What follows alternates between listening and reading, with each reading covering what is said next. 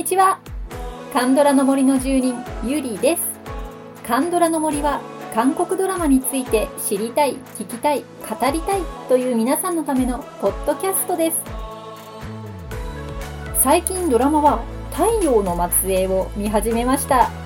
このポッドキャストでも、ソン・ジュンギさんの特集をしましたけれども、その影響です。放送があるとして、あの、取りためておいたものをようやく見始めました。結構面白いですね。まあ、こうやってね、私、ポッドキャストで特集をするたびに、見たいものリストが増えていくんですけど、優先順位もね、コロコロコロコロ変わっていくんですよね。やっぱり、こうね、今見たいものを今見るのが幸せだなと思います。ということで今日は、えー、イ・ドンクさんの特集を行ってみたいと思います。11月がね、お誕生日ということで、今回特集させてもらいます。これでね、またきっと、新たに見始めるドラマが出てくるんだろうなと思っています。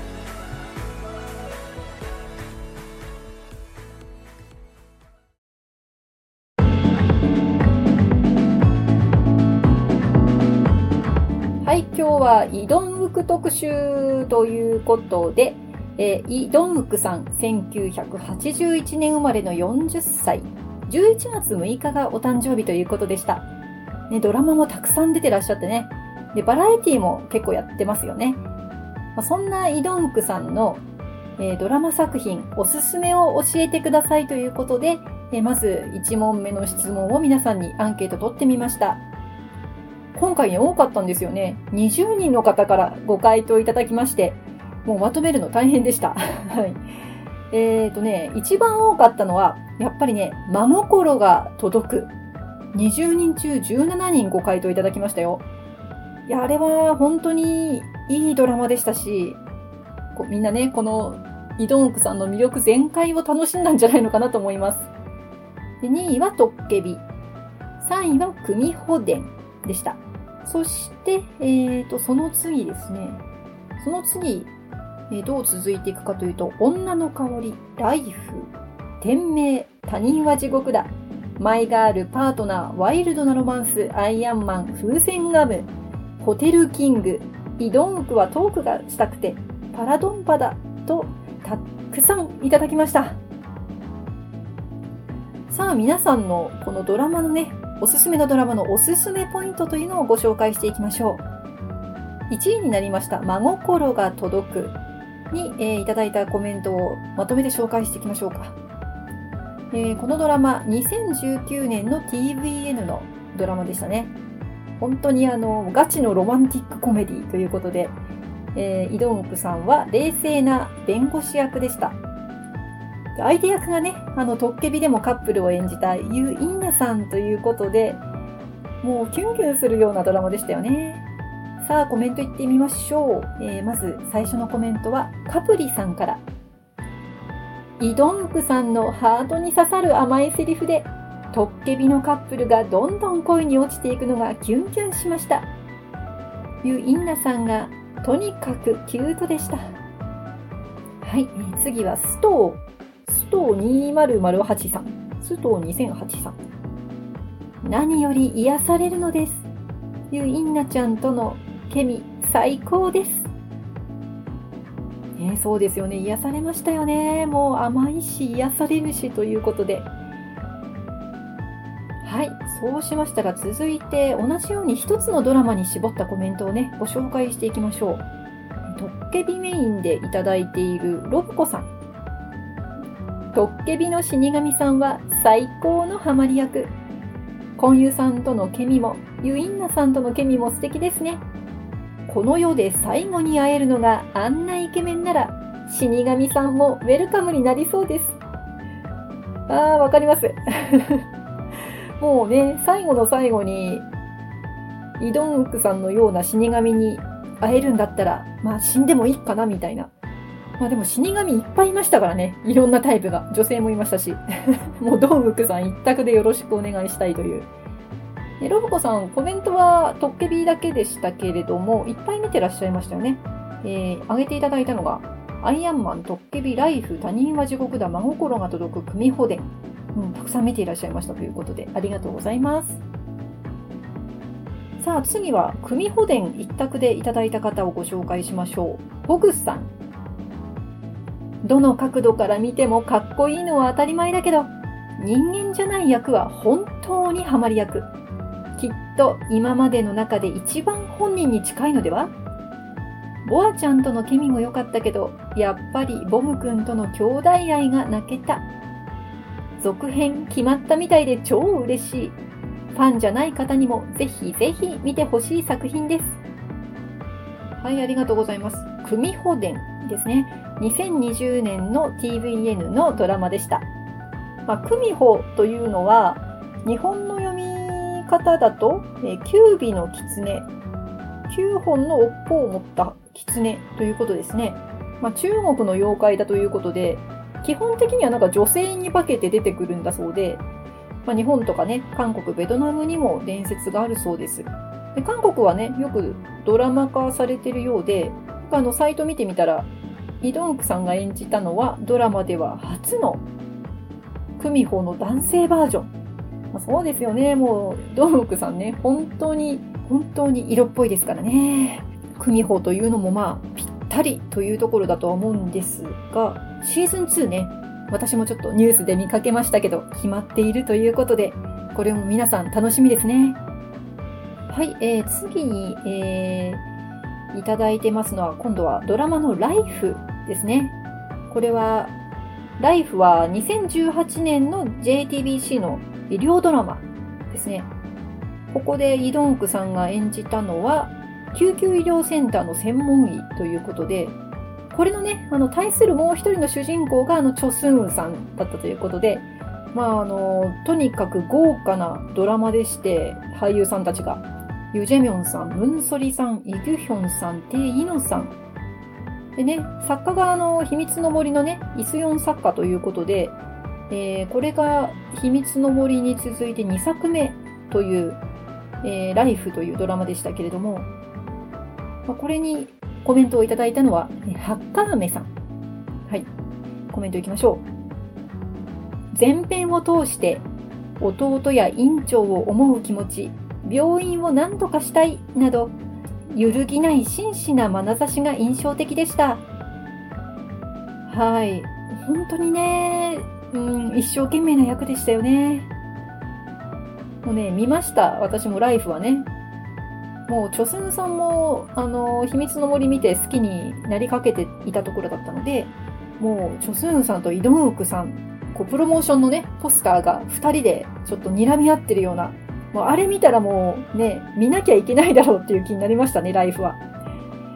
で、またね、あの、真心が届くのジョンロクとはまた全然違った、こう、誠実さというか、同じ誠実さでもちょっと違いますよね。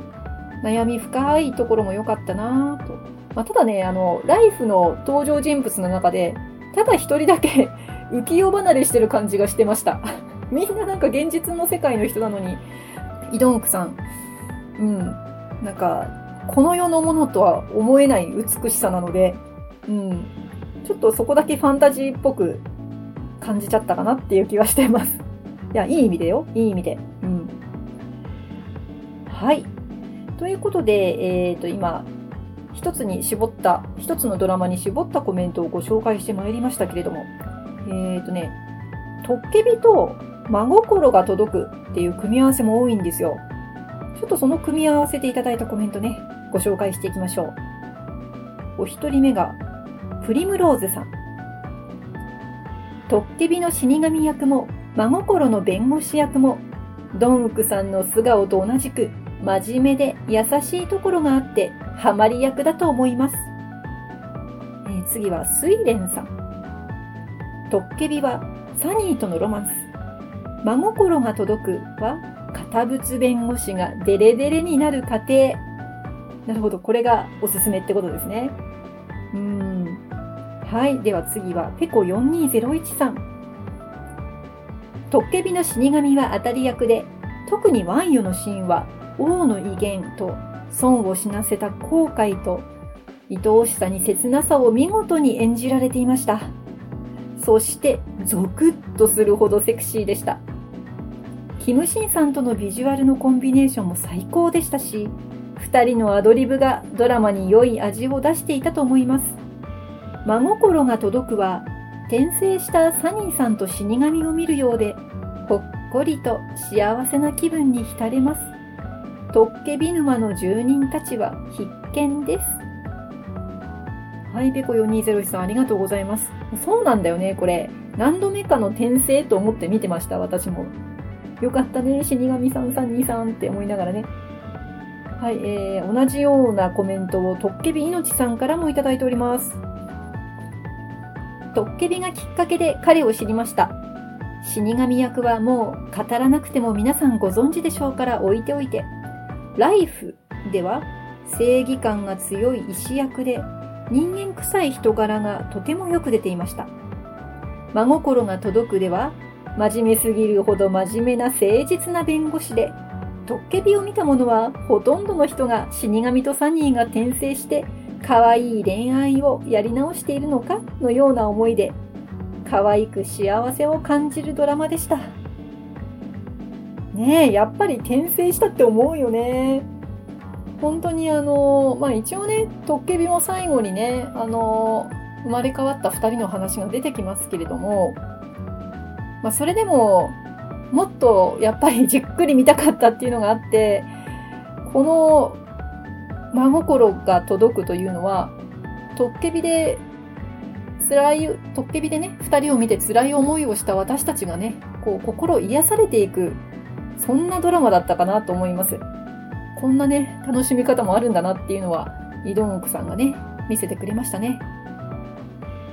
はい、続いて、まあ、今までね、紹介したドラマ中心にコメントをいただいた方を、はい、紹介していきますけれども、えー、次はガネッシュさん。ガネッシュさんってお読みすればいいですかね。はい。組穂伝はドンウク氏の美しさが際立っているし、ボム君との兄弟愛も良かった。真心が届くは、インナちゃんとの幸せっぷりが見ている側も幸せにしてくれるから。はい、次は、ミコ LDW1106 ラブさん。これあれですね、イドンウクさんのイニシャルが LDW ってことですかね。1106、11月6日。もうすっごいドンウクさんラブの、ポッドキャストネームありがとうございます。さあ、コメントいきましょう。トッケビのイドンクさんは、死神という難しい役柄を見事に演じたと思います。青白い肌に赤い唇が印象的で、生きていないという設定にもぴったり。サニーとの悲恋、悲しい恋ですね。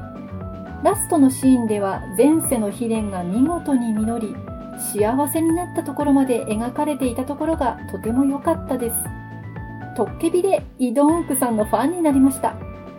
そしてトッケビの死神とサニーの現世の恋愛を描いたと思ってしまうほど良かったドラマが真心に届くです。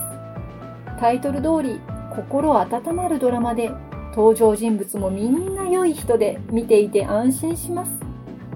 男女のもつれのようなやきもきする展開もなく人を思いやる気持ち、人を愛するということはどういうことかを教えてくれるドラマだと思います。組穂伝はイドンクさんが人間以外の役を主演で演じた初のドラマです。主人公のイ・ヨンは普段のイドンクさんにそっくりという人も多いです。千年もの間、愛するアウムが生まれ変わるのを待ち続けるイ・ヨン。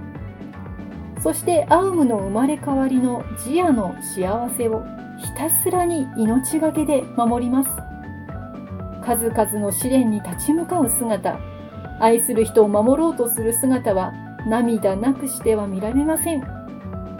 組穂伝は恋人、友人、家族への愛が丁寧に描かれているドラマです。ありがとうございます。実は私、組穂伝まだほぼ1話で中断中なんですよ。ああ、そうか、そういうね、ドラマだったんですね。ありがとうございます。みこさんのコメントで、また組保伝ね、ちょっと再開してみようかと思い直しています。ね、こうやって、ポッドキャストで特集するとね、私、どんどん影響されていくんですよ。はい。さあ、えーと、これまでね、いくつかドラマ上げてきましたけれども、他にもね、あの、このドラマがというコメントをいただいてますので、紹介していきましょう。はい、えー、エミリンコさんです。まずね、1個目、1個目のドラマですね。女の香り。これは2011年 SBS のドラマでした。キムソの姉さんが末期がん、余命宣告を受けて会社を辞める。ドンウクさんは本部長で会長の息子でした。DVD がすり減るかってぐらい見ました。主題歌はジュンスさん。しばらくはスマホの着信メロディーでした。おー、キムソナさんの相手役だったんですね。すごいですね。これちょっと調べてみたら、オムギジュンさんも出てるんですね。もうがぜ興味湧いてきました、これ。はい、そしてミリンコさんもう一つね、紹介していただいてます。これはね、あれですね、時代劇の店名。2013年、ドンウクさん時代劇初挑戦。濡れ衣を着せられるんです。そして、富士の病の娘を救うため、奔走する遺憾の役です。お医者さんですね。えー、父親のドンクさんも素敵でした。おー、これもね、こう、ちょっとポスターとかのビジュアル見ますと、ドンウクさんがね、浮世離れあんまりしてなくて、こう、すごくたくましい感じのね、印象を受けますよね。まだ実はこれ、あの、取りだめしたまんま私のハードディスクレコーダーに残ってます。ねこれもいいんだね。やっぱ見なきゃだね。エミリンコさん、ありがとうございます。さあ、ここからはね、たくさん見てる方のコメントをご紹介してまいりますよ。えー、はい、一人目はどん兵衛さん。トッケビ、ライフ、他人は地獄だ、真心が届く、組保伝、風船ガム。本当だ、いっぱい見てらっしゃいますね。はい、コメントいきますよ。素の表情が垣間見えてほっこりする。組保伝はもうひたすら美しい。はい、ありがとうございます。そして次は、えっ、ー、とね、一番多かったの 一番多かった方ですよ。葵さん、葵ちゃん、すごいね、いっぱい見ててね。まあ、見たドラマを、あの、今回、あの、チェックしてくれたドラマの名前を読み上げていきますよ。マイガール、パートナー、女の香り、ワイルドなロマンス、天命、トッケビ、真心が届く、組放電、風船ガム、ホテルキング。こんなに出てるんだね。すごいね。はい、葵ちゃんのコメント。あのイケメンさでラブコメ、ツンデレ、天然。最高じゃないですか？いやー、ほんとだよね もう何でもできちゃうね、ドンクさんね。ね、あの、人ならぬものもできちゃうしね。たくさん見ていた葵ちゃんのコメントでした。さあ、最後はですね、まんべんなくいろんなものを紹介してくださってる、ようこちゃんのコメントをいきましょう。よこちゃんはね、すごいね、やっぱりいっぱい見てるね。パートナー、女の香り、天命、トッケビ、他人は地獄だ、真心が届く、組保伝。ドラマではないですが、イドンウクはトークがしたくて、パラドンパダーということですね。さあ、一つ一つドラマについてご紹介してくださってますので、ゆっくり読んでまいりましょう。まず一つ目が、パートナーですね。パートナーは若い福祉を堪能できます。最初はチャラいですが、じわじわ来る可愛くて魅力的な手女が良いんです。女の香りは色気たっぷりな本部長ウクシ。単語を踊るシーンは必見です。あ、単語踊るんだ。これを見たいね。物語も余命宣告を受けたヒロインとのお話なので、一日一日を生きること、やりたいことに挑戦することを諦めちゃいけないなって思わせてくれるドラマです。店名。ぜひ時代劇のヒゲウクを見てほしい。ヒゲウク。貴重な時代劇出演でアボジ役です。今の綺麗で美しい色白さとは真逆の男臭さ、泥臭さを味わえます。トッケビは言わずもがなですよね。本当に死神、諸寸サジャが、ウクシしかいないくらいぴったりでした。ワンヨも色気がすごかった。あとは表情。セリフがなく表情で表現することも多かったけれど、切なさとか戸惑いとかをあの独特の目で表現してて引き込まれます。今湯氏演じるキムシンとのブロマンスはもう永久保存版です。他人は地獄だは好き嫌いが分かれると思いますが、過去私も内容は苦手。サイコパスで妖艶で狂った浮死が見られます。美人がサイコパスを演じるとめっちゃ怖いです。そうか、怖いのか。真心が届くはもうただただ癒しです。OST も良いです。可愛いオ・ユンソと出会って堅物弁護士ジョン・ロクが徐々に柔らかく優しく可愛くなっていくのがポイントです。バス停のシーンは切ないけれど必見ですよ。組保伝は人じゃない役をやらせたらピカイチだって示しましたよね。はい、コメントありがとうございます。こう見るとね、本当にとにかく幅広いよ、役が。人間じゃないのも含めて。で、あとね、あのー、バラエティも入れてもらいましたけれども、こっちもね、いいみたいだよね。はい、もうみんなのおすすめコメントで、視聴待ちドラマリストが大変なことになっております。はい、皆さんありがとうございました。さあ、続けてね、もう一つの質問を言ってみましょうか。イ・ドンウクさんの魅力を語ってください。と、えー、質問しましたところ、皆さん、あの、熱い密度の濃いコメントを送ってくださいました。あの、なんて言うんですかね、短いコメントで一言っていう人もいるんですけど、その一言の中にね、ものすごく凝縮されていて、いやー、これはね、イドンウクっていうこの俳優さんがね、やっぱり、すごいんだな、すごい人なんだなっていうのがよくわかりました。さあ、早速、行ってみましょう。今回はもうこの熱をね、あの感じてほしいんで、コメント差し挟まず私行きますよ。はい。じゃあ行きましょう。まずお一人目は、のんきさん。すべて。はい。すべてですね。魅力。はい。次は、ガネッシュさん。美しすぎるところ。睡蓮さん。スーツが似合う。クールな時の表情がいい。グリーンネックレスさん。イケメンなのにたまにイケメンに見えない二面性。プリムローズさん。真面目で優しくファン思いの素敵な方だと思います。葵さん。韓国人離れしたお顔立ち、色白美肌。キスシーンと涙の演技の美しさはさすがです。チェリーさん。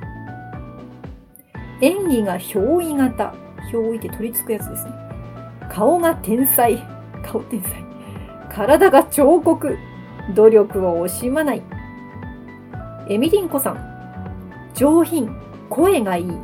アヒル口が可愛い。アヒルの口。いろいろなドラマに出ている。瞳が素敵。須藤2008さん。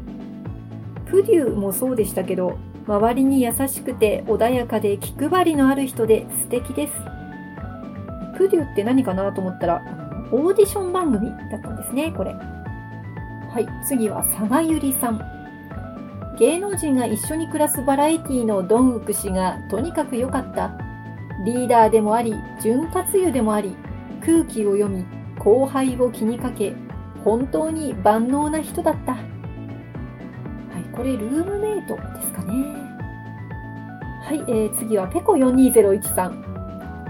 色白で西洋人形のような顔立ちに高身長とイケメンの条件をクリアなさっていますね。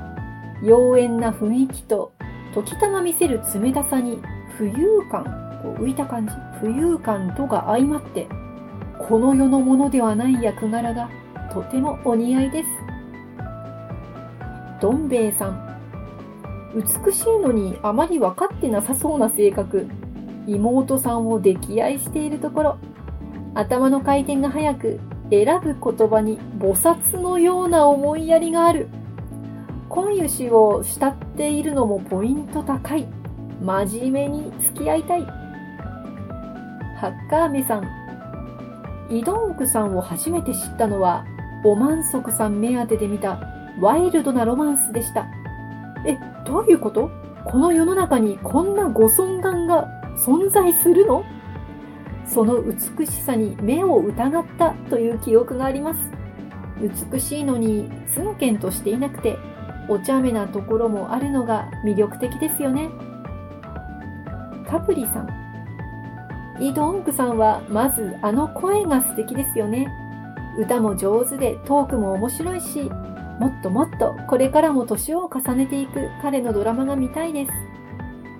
日本だと40代前後になると俳優さんたちが主役から遠のくけど、韓国では若い俳優さんだけではなく、その他の世代の俳優さんがとても良いドラマで生き生きと演じられていていいなって思います。はい。えー、次は、トッケビ命さん。整った妖艶な容姿なのにユーモアがあり、司会やプロデュースもこなす多彩なところも素敵な人ですね。願いの海では歌声も披露していましたが、素敵な声でした。涙のシーンも美しいですよね。願いの海はこれはあのパラドンパダですかね。はい、次はロブコさん。バラエティでは軽妙なトークで笑わせるくせに、ドラマでは甘いマスクでキュンキュンさせて、時にはハラハラゾクッとさせるなかなか他にいないタイプの役者さんだからか、人間離れしたキャスティングが多いです。きっと良い意味で人たらしなんだろうな。私もたらし込まれたいです。はい、えー、次はホグさん。見惚れる美しさは書くまでもないけど、バラエティで見せる真面目さ、適当さ、ポンコツさに沼にはまりました。かっこいいところばかりじゃない姿を見せてくれる人間味あふれるとこが最大の魅力です。はい、えー、次はミコ LTW1106 ラブさん。彫刻のような美しいビジュアルと人を引きつける涙の演技。目の動きだけで感情を表現するなど、俳優としてのイ・ドンウクさんはまさにプロフェッショナルだと思います。そして普段の姿は歯に衣着せぬ発言で周囲を驚かせたかと思うと、女の子のような可愛らしい仕草を見せるなど、ギャップのある姿が印象的です。茶目っ気たっぷりに毒舌トークを繰り広げたかと思うと、急に恥ずかしがって硬派な姿を見せるなど、イドンウクさんの魅力は無限だと思います。そのコロコロと変化する表情や態度にファンは良い意味で振り回されて虜になるのだと思います。はい。いや、皆さん熱い。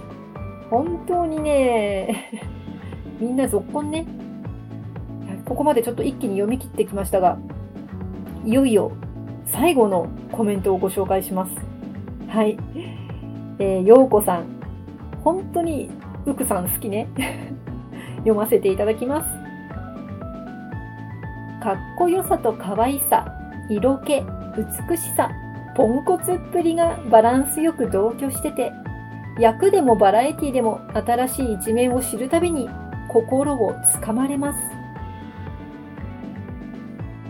画法で放つ色気と美しさ、バラエティで見せる人懐っこい可愛い笑顔、いたずらっぽい顔、ポンコツっぷり、ドラマで見せる多彩な役柄、旺盛なサービス精神。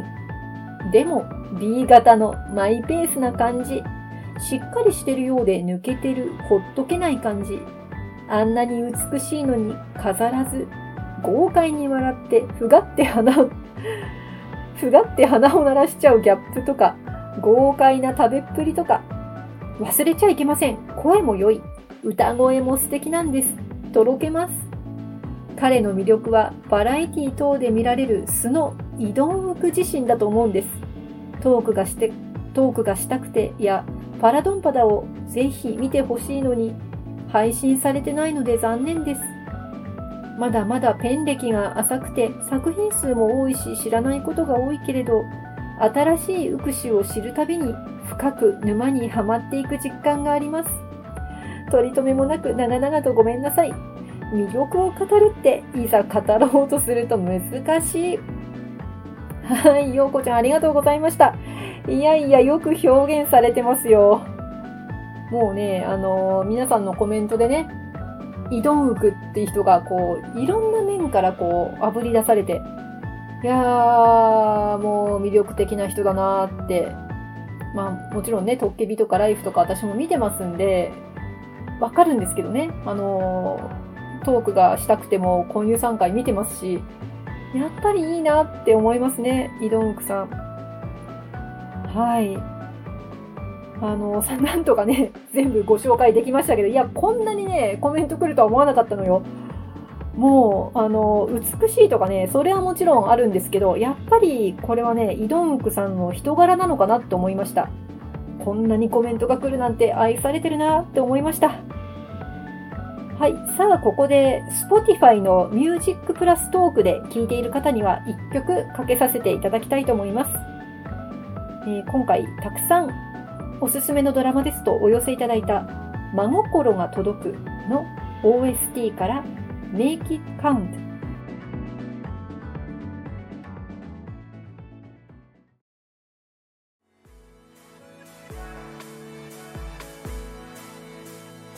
はい、いかがでしたでしょうか、ね、ミュージックプラストークバージョンの方は真心が届くのポップでほっこりする気分が耳でねあの感じられたのではないかなと思います。ぜひ Spotify で Music プラストークバージョンを、はい、探して聴いてみてください。プレミアム契約の方はね、あの曲を最後までお聴きになれますし、フリーの方は30秒までお聴きいただけると思います。はい、ということで、イドンク特集。いやー、やってよかったなうん、なんかね、ちょっと心が熱くなってます。ジーンって感じで。いい人ですね。イドンクさん、魅力的。私もこれからまた、イドンクさんのドラマ、見ていきたいと思います。はい、えー、次回は多分ですね、また賢い医師生活に戻ると思います。あの、アンケートも多分出してますんでね、ぜひ、ご投稿の方をお願いいたします。番組の感想もぜひお送りください。LINE 公式アカウントにご登録いただければ、配信もアンケートの通知も逃さず受け取れます。感想もすぐに送れます。Twitter、Instagram、Facebook でご案内しておりますので、ぜひご登録をよろしくお願いいたします。それでは今日もお聴きいただきありがとうございました。また次回、カンドラの森の奥深くでお会いいたしましょう。